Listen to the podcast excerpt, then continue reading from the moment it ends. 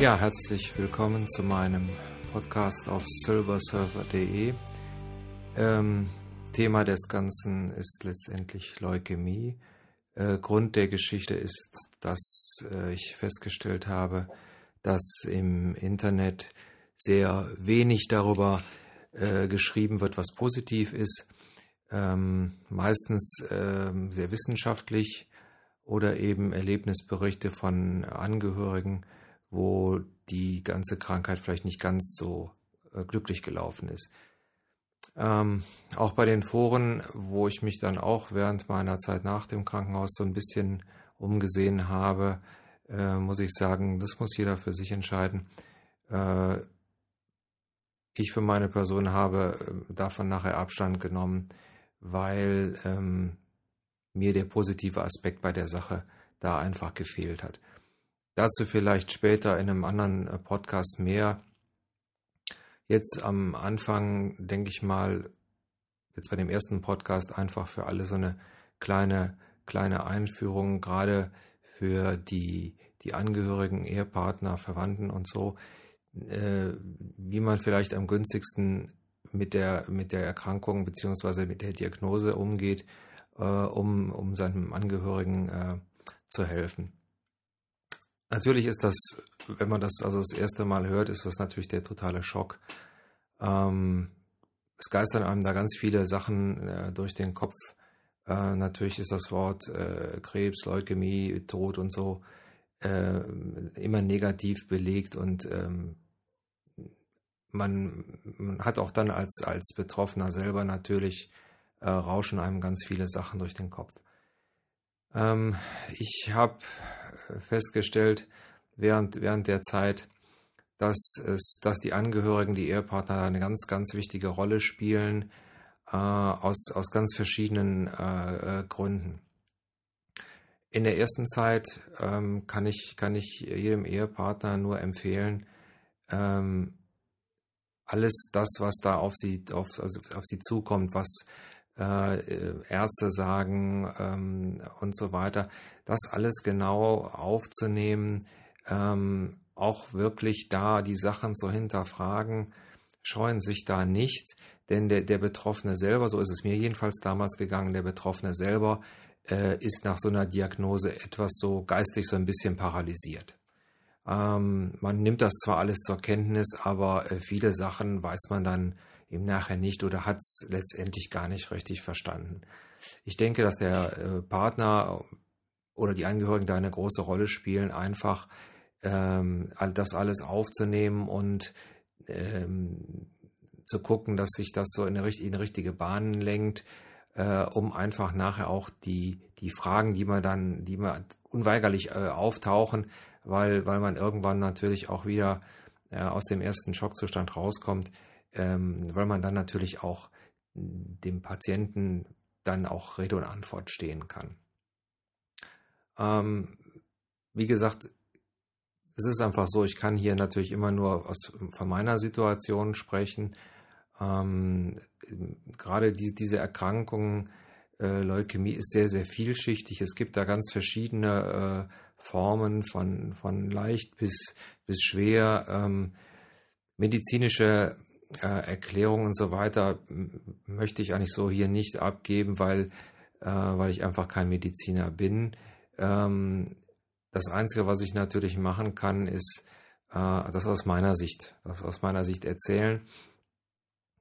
Ähm, meine Erfahrung ist, dass äh, sind eigentlich positiv, was was Ärzte, ähm, Ärzte und und Behandlungen äh, betrifft. Ähm, wie gesagt, liegt aber bei jedem natürlich anders. Und ähm, das, was man so grundsätzlich erstmal sagen kann, auch wenn, wenn äh, Worte wie Krebs und Leukämie immer direkt negativ belegt ist und das nächste Wort, was dann so im Raum schwebt, so Tod und Sterben ist, ähm, muss man das einfach, einfach auch mal so ein bisschen verdrängen und aus der anderen Warte sehen. Es hat also auch vor hunderten von Jahren äh, äh sind die Leute an Grippe gestorben, da lachen wir heute drüber und und ähm, äh, auch Sachen wie Pest und so weiter gibt es auch nicht mehr. Ähm, das Wort Krebs ist nur ein Wort und Leukämie ist einfach nur eine Krankheit. zwar eine, die letztendlich auch tödlich enden kann, ähm, aber, und das muss man einfach so sagen, die Zeit spielt immer für einen. Äh, einer der Sätze, die ich in meinem Leben äh, nie vergessen werde, ist der Satz eines Arztes am, am ersten Tag letztendlich, in dem ich im Krankenhaus war. Das war also rund 24 Stunden, nachdem man das diagnostiziert hatte, äh, der zu mir gesagt habe, ja, also vor fünf Jahren hätten wir Ihnen noch nicht helfen können. Ähm, natürlich so im ersten Moment in dem Zustand eine sehr, sehr schockierende äh, Aussage, aber im Nachhinein ähm, spricht es eigentlich dafür, dass man davon ausgehen kann, je weiter, je weiter äh, man lebt, umso eher bestehen Möglichkeiten, äh, immer wieder neue Forschungen entstehen und das Netzwerk der Ärzte ist, ist äh, gerade in dem Bereich ähm, sehr, sehr weiträumig und ähm, gerade in den Unikliniken ähm, wird sehr viel geforscht. Von daher, sage ich mal, ist also der Faktor Zeit immer das, was, was positiv hat. Also je, mehr, je mehr man Zeit letztendlich ähm, schafft, indem man, indem man mit der Krankheit äh, kämpft und sich praktisch den, den äh, äh Therapien unterzieht, äh, umso besser ist es. Ähm, man muss natürlich ganz klar sagen, ähm, auch, auch nach so einer Behandlung ist, ist natürlich die Möglichkeit eines Rückfalls immer gegeben. Will ich hier auch gar nicht beschönigen. Ähm, aber meine Erfahrung ist einfach, dass ähm, man danach das Leben doch so ein bisschen anders äh, angeht und äh, wirklich tatsächlich dankbar ist für die Zeit, die man äh, hier noch hat. Und nachdem mein äh, Doktor mir gesagt hatte, ja, Sie haben jetzt die erste statistische Schallmauer durchbrochen, indem Sie ein Jahr ohne äh, Rückfall geblieben sind, ähm, habe ich mich einfach entschlossen, hier in der Richtung etwas zu machen, einfach weil ich denke, dass das Medium ähm, äh, Podcast gar nicht so schlecht ist, weil das kann man immer mal irgendwie auf einen kleinen MP3-Player ähm, draufschicken und dann ähm, sich mal kurz anhören. Ich denke, dass äh, man da auch ganz positive Effekte mit erzielen kann. Ja, ähm, was ich so plane mit dem mit diesem Podcast ist eigentlich, dass ich in nächster Zeit mal so erzähle, wie äh, wie das bei mir ähm, letztendlich so vom ersten Tag an bis äh, letztendlich zur letzten äh, Erhaltungschemo äh, gewesen ist. Ähm, auch so mit verschiedenen ähm, ja, Hinweisen ähm, für, für Patienten und halt auch für, für die Angehörigen. Ich hoffe, dass, ähm, dass das jemandem hilft, ähm, vielleicht die Sache auch etwas anders zu sehen. Ähm, was, was ich für ganz wichtig halte, gerade jetzt äh, im Anfangsstadium so einer Krankheit, ist, dass ähm, man sich ruhig als Angehöriger und als Patient äh, Gedanken macht, ähm, eventuell psychologische Hilfe in Anspruch zu nehmen. Die meisten Krankenhäuser, äh, Krankenhäuser haben äh, auf ihren onkologischen Stationen äh, da eine psychologische Betreuung. Äh, halte ich für eine ganz wichtige Geschichte, denn ähm, es ist einfach so, nach so einer Diagnose driftet man doch teilweise äh, ähm, in bestimmte Denkmuster, die einfach nicht besonders förderlich der ganzen Sache sind, also des Heilungsprozesses.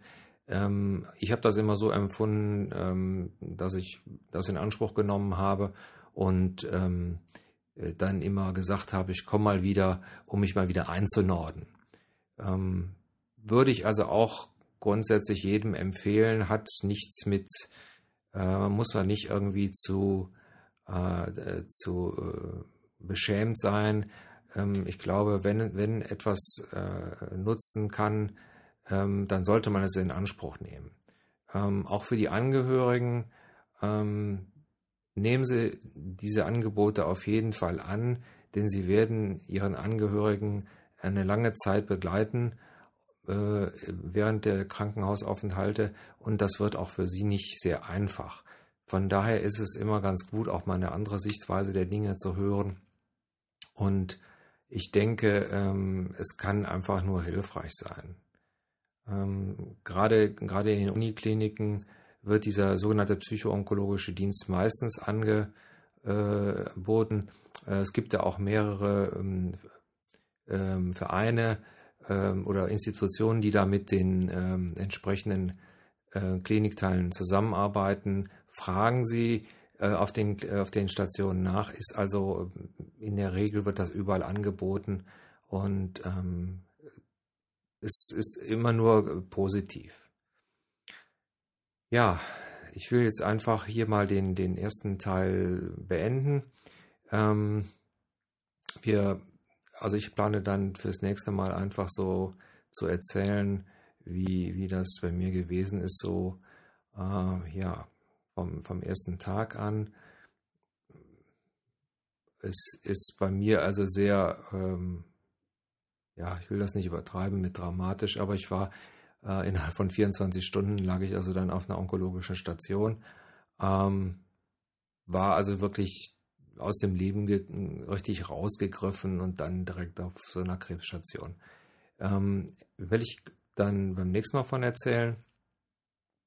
Ansonsten, ähm, wie gesagt, ich kann hier immer nur das widerspiegeln, was mir äh, passiert ist und was natürlich jetzt für meine äh, Krankheit ähm, letztendlich zutrifft. Aber ähm, ich kann jedem da draußen nur sagen, ähm, es gibt ganz viele verschiedene Arten, halt, halt auch von Leukämie und es gibt ganz viele verschiedene, verschiedene halt auch von Patienten und von Konstitutionen und so. Das heißt, es gibt immer die Möglichkeit, dass äh, auch bei einer sehr schlechten Diagnose aufgrund einer guten Konstitution und einer positiven Einstellung, dass auch da, äh, sage ich mal, bessere Ergebnisse erzielt werden, als man das vielleicht von, von Arztseite äh, prognostiziert. Man muss natürlich auch sagen, die Ärzte sind da natürlich auch extrem vorsichtig, weil man, man kann wirklich sagen, sie stecken wirklich nicht in der Sache und manchmal wissen sie auch nicht, wie sowas ausgeht. Ähm, das werden die einem natürlich auch nicht direkt auf die Nase binden. Also ich habe es erlebt, dass man sehr ehrlich zu mir gewesen ist. Ähm, nicht positiv und nicht äh, negativ, sondern mir schon, also nicht positiv und nicht negativ, äh, was, was Aussagen betrifft, gewesen ist, sondern mir ganz klar die Fakten gesagt hast, halte ich immer für eine gute Geschichte, aber grundsätzlich mich natürlich äh, schon permanent äh, ermutigt. Ähm, wie gesagt, anderer Tipp ist einfach, wenn irgendetwas unklar ist, wenn sie, wenn man was nicht weiß, was nicht versteht und so weiter, fragen Sie die Ärzte. Es, es ist deren Job und es ist einfach die, äh, die Möglichkeit, mit denen zu kommunizieren. Die brauchen auch einfach von, von jedem Patienten äh, den Input. Das heißt, was, was für Beschwerden hat man oder was für, für komische äh, Gefühle, wie auch immer. Und wenn Sie irgendwo dauernd was zwickt, was Sie, was Sie von vorher nicht kennen, sind Sie nicht scheu, sagen Sie es Ihren Ärzten. Es gibt in dem Verhandlungsverlauf Verlauf viele Möglichkeiten, dass, dass eventuell äh, bestimmte Arzneimittel Allergien hervorrufen oder einfach Unverträglichkeiten. Das kann sich immer auf ganz verschiedene äh, Art und Weise ähm, aufzeigen. Deswegen, egal was Sie haben, besser einmal zu viel Bescheid sagen als einmal zu wenig. Denn die äh, Ärzte und auch die Schwestern können immer nur mit den Sachen umgehen, die sie letztendlich von ihnen wissen. Ähm, die wissen zwar letztendlich das Blutbild, äh, wissen eventuell durch Röntgen bestimmte andere Sachen, aber was sie in dem Moment empfinden oder was sie für, für, für Schmerzen haben oder sonstige Sachen, das ähm, wissen, wissen die also nicht. Ja, und da muss man einfach sagen, immer ansprechen. Also auch ähm, was, was das Thema Übelkeit während der Chemo ähm, äh, betrifft. Sprechen Sie die, die Schwestern an. Ähm, ich muss ehrlich sagen, ich habe während der, ganz, während der ganzen Chemotherapien äh, einmal eine leichte Übelkeit gehabt. Da habe ich also eine nette Tablette gekriegt und da war das auch erledigt. Ähm, es ist nicht immer so, dass man also da permanent äh, äh nach Chemotherapie oder während Chemotherapien sich übergeben muss. Äh, also wie gesagt, ich habe mich nicht einmal übergeben müssen und mir ist auch nicht wie gesagt, bis auf einmal so eine ganz leichte Übelkeit, wie man es aber auch mal ähm, hat, wenn man vielleicht zu viel gegessen hat. Ansonsten habe ich da so, wie gesagt, nichts gehabt. Ähm, also auch vor solchen Sachen braucht man keine Angst zu haben. Die Ärzte sind heute in der Lage, dementsprechende Medikamente zu, zu reichen und das tun sie also auch, denn äh, je wohler sie sich fühlen, ähm, äh, umso besser letztendlich auch für die, für die ganze, äh, für die ganze Prozedur und für die, für die Heilung. Ja, ich will das jetzt einfach mal heute ähm, äh, beenden jetzt für, den, für die Zeit und dann äh, werde ich praktisch beim nächsten Mal, also beim zweiten Teil, einfach mal erzählen, wie, wie mir das ergangen ist. Ähm, und ich hoffe, wir hören uns dann wieder.